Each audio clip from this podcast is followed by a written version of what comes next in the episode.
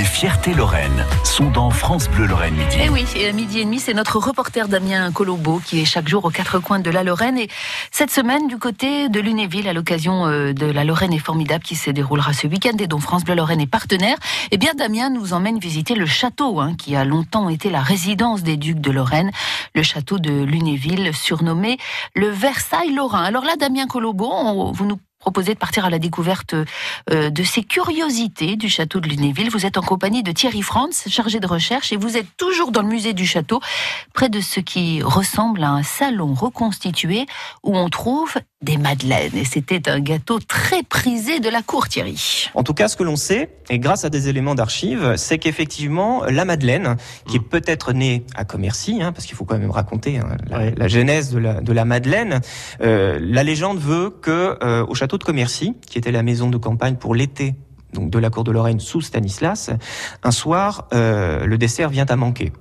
Et euh, on est très embêté dans les cuisines et on se tourne vers une jeune fille qui travaille là et qui va improviser en fait un dessert qu'elle tient de sa famille. Donc des petits gâteaux que l'on fait mhm. cuire dans des coquilles Saint-Jacques. Et Stanislas, qui voit ça sur sa table, est très content, il goûte et trouve ça délicieux. Et euh, il fait venir auprès d'elle, auprès de lui, pardon, euh, donc la, la, fameuse jeune fille, euh, et euh, veut lui rendre hommage en lui demandant son prénom. Elle s'appelle Madeleine, et c'est ainsi que le gâteau en forme de coquille Saint-Jacques aurait été baptisé Madeleine en l'honneur de cette cuisinière de Commercy. Et ça se serait déroulé à, à Commercy Et pour celle de Liverdun alors Alors, et puis même peut-être celle de Lunéville, parce qu'on pourrait lancer un grand débat entre plusieurs villes de ah Lorraine. oui, oui, parce qu'on a redécouvert en fait une très rare trace écrite hein, dans l'inventaire de la batterie de cuisine qui est présent euh, ici donc au château de Lunéville euh, dans les années 1760, on retrouve la trace de petits moules en fer blanc en forme de coquille. Donc on ah est sûr qu'au château de Lunéville, la madeleine était déjà euh, proposée donc à la table de Stanislas. Alors ça, ça n'enlève pas l'idée hein, d'une origine donc à Commercy, mais en tout cas on sait qu'elle était consommée et produite ici au château à la fin du règne de Stanislas. La madeleine, c'était le goûter préféré de, de Stanislas? C'est fort possible parce que on aimait beaucoup ce genre de, de biscuits assez légers finalement. Oui à l'époque, euh, on était plutôt gâteau individuel que ces sortes de grosses pièces montées qui sont aujourd'hui revenues à la mode et qui datent plutôt du 19e siècle. On aimait beaucoup faire des pyramides avec des biscuits individuels, dans notamment les macarons, mais aussi les financiers, les visitandines, la spécialité de Nancy, et puis aussi les madeleines. Et avec ça, on construisait des tables extraordinaires. On avait pour euh, les collations, c'est-à-dire les goûters de l'époque, Stanislas euh, organisait comme ça des, des, goûters somptueux où la table prenait l'aspect d'un jardin à la française.